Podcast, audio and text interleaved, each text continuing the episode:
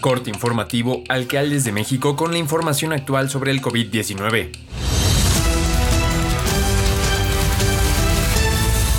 Hoy es lunes 16 de agosto. La Secretaría de Salud informó que en las últimas 24 horas se detectaron 603 muertes por coronavirus y 6.740 nuevos casos, con lo que suman 248.380 muertes y 3.101.266 contagios por COVID-19 en México, de los cuales 137.661 son los casos activos y 2.436.800 se han recuperado de la enfermedad. Las entidades con mayor incidencia son la Ciudad de México, Estado de México, Nuevo León, Jalisco, Veracruz, Tabasco, San Luis Potosí, Guerrero, Puebla, Guanajuato, Nayarit, Tamaulipas, Michoacán, Colima y Quintana Roo, entidades con más de 3.000 casos con síntomas en los pasados 14 días. La ocupación hospitalaria subió un punto porcentual en camas con ventilador, destinadas a pacientes críticos de COVID-19,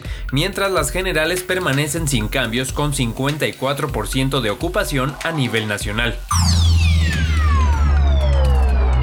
Aerolínea British Airways suspenderá vuelos hacia México a partir del domingo 15 de agosto y hasta el 30 de septiembre, debido a una disposición de Londres por el riesgo de contagios de COVID. El titular de la Sectur, Miguel Torruco Márquez, comentó que el país dejará de percibir una derrama de 15.1 millones de dólares. De ellos, 13.5 millones corresponden a los turistas provenientes de la terminal aérea en Gatwick y 1.6 millones a los que llegan desde Heathrow. Las operaciones, que se detendrán mes y medio, son las que se llevan a cabo desde esas terminales hacia Quintana Roo, estado afectado por las alzas de cifras de contagios. Además de México, Argentina, Brasil, Chile, Colombia, Costa Rica, Cuba, Ecuador y Panamá también han sido incluidos en la lista roja de Gran Bretaña.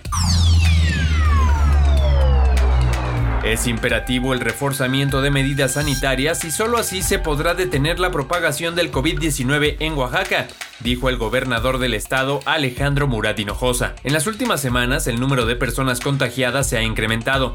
El pasado viernes 13 de agosto, 25 hospitales registraron 100% de ocupación en sus áreas COVID. De acuerdo con la Secretaría de Salud Estatal, este sábado se registraron 416 casos nuevos, así como 5 defunciones. Con estos números, Oaxaca acumula un total de 2.750 casos activos, siendo la jurisdicción sanitaria de Valles Centrales la que más tiene con 1.186. Por tal motivo, el gobernador insistió en la necesidad de reforzar las medidas sanitarias, haciendo énfasis en el uso de cubrebocas en espacios públicos, además de el lavado frecuente de manos, el distanciamiento social y sobre todo el aislamiento voluntario. La administración estatal lanzó la campaña Cuídate y demuestra tu amor por Oaxaca, en la que medallistas oaxaqueños de los recientes Juegos Nacionales de la CONADE invitan a todas y todos a vacunarse a través de las diversas redes sociales con el hashtag Demuestra tu amor por Oaxaca.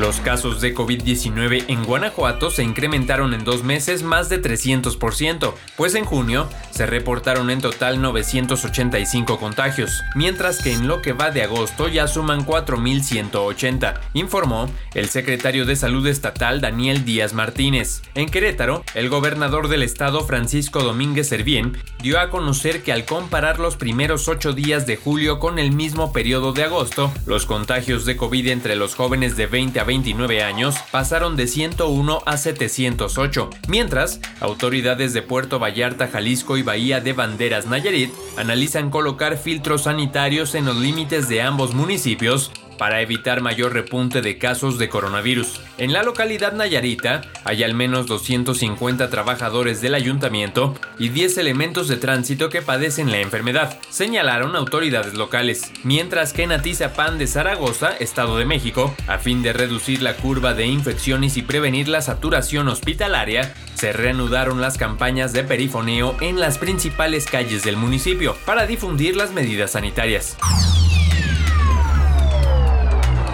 La jefa de gobierno de la Ciudad de México, Claudia Sheinbaum, resaltó que los contagios de COVID-19 se están desacelerando en la capital, pues si bien hay un aumento en el número de hospitalizados, la cifra es menor a la que se tenía hace algunas semanas, además de que se observa también una ligera disminución en la tasa de positividad. Según los datos de la administración capitalina, hasta ayer estaban internados 3.354 pacientes por coronavirus, 133 más que la semana pasada, pero con una disminución en la tasa de crecimiento de 49%, toda vez que hace 7 días el promedio diario de ingresos era de 37 y ahora se ubica en 19, mientras en el caso de positivos, de 3.000 al día pasó a 2.700. Sobre el regreso a clases de forma presencial, mencionó que se dará el apoyo que solicite la Secretaría de Educación Pública, incluso con pruebas aleatorias en las escuelas como ya se había determinado para su reapertura en junio pasado, concluyó.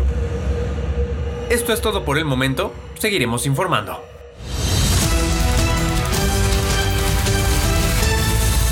Alcaldes de México. Alcaldes de México. Alcaldes de México.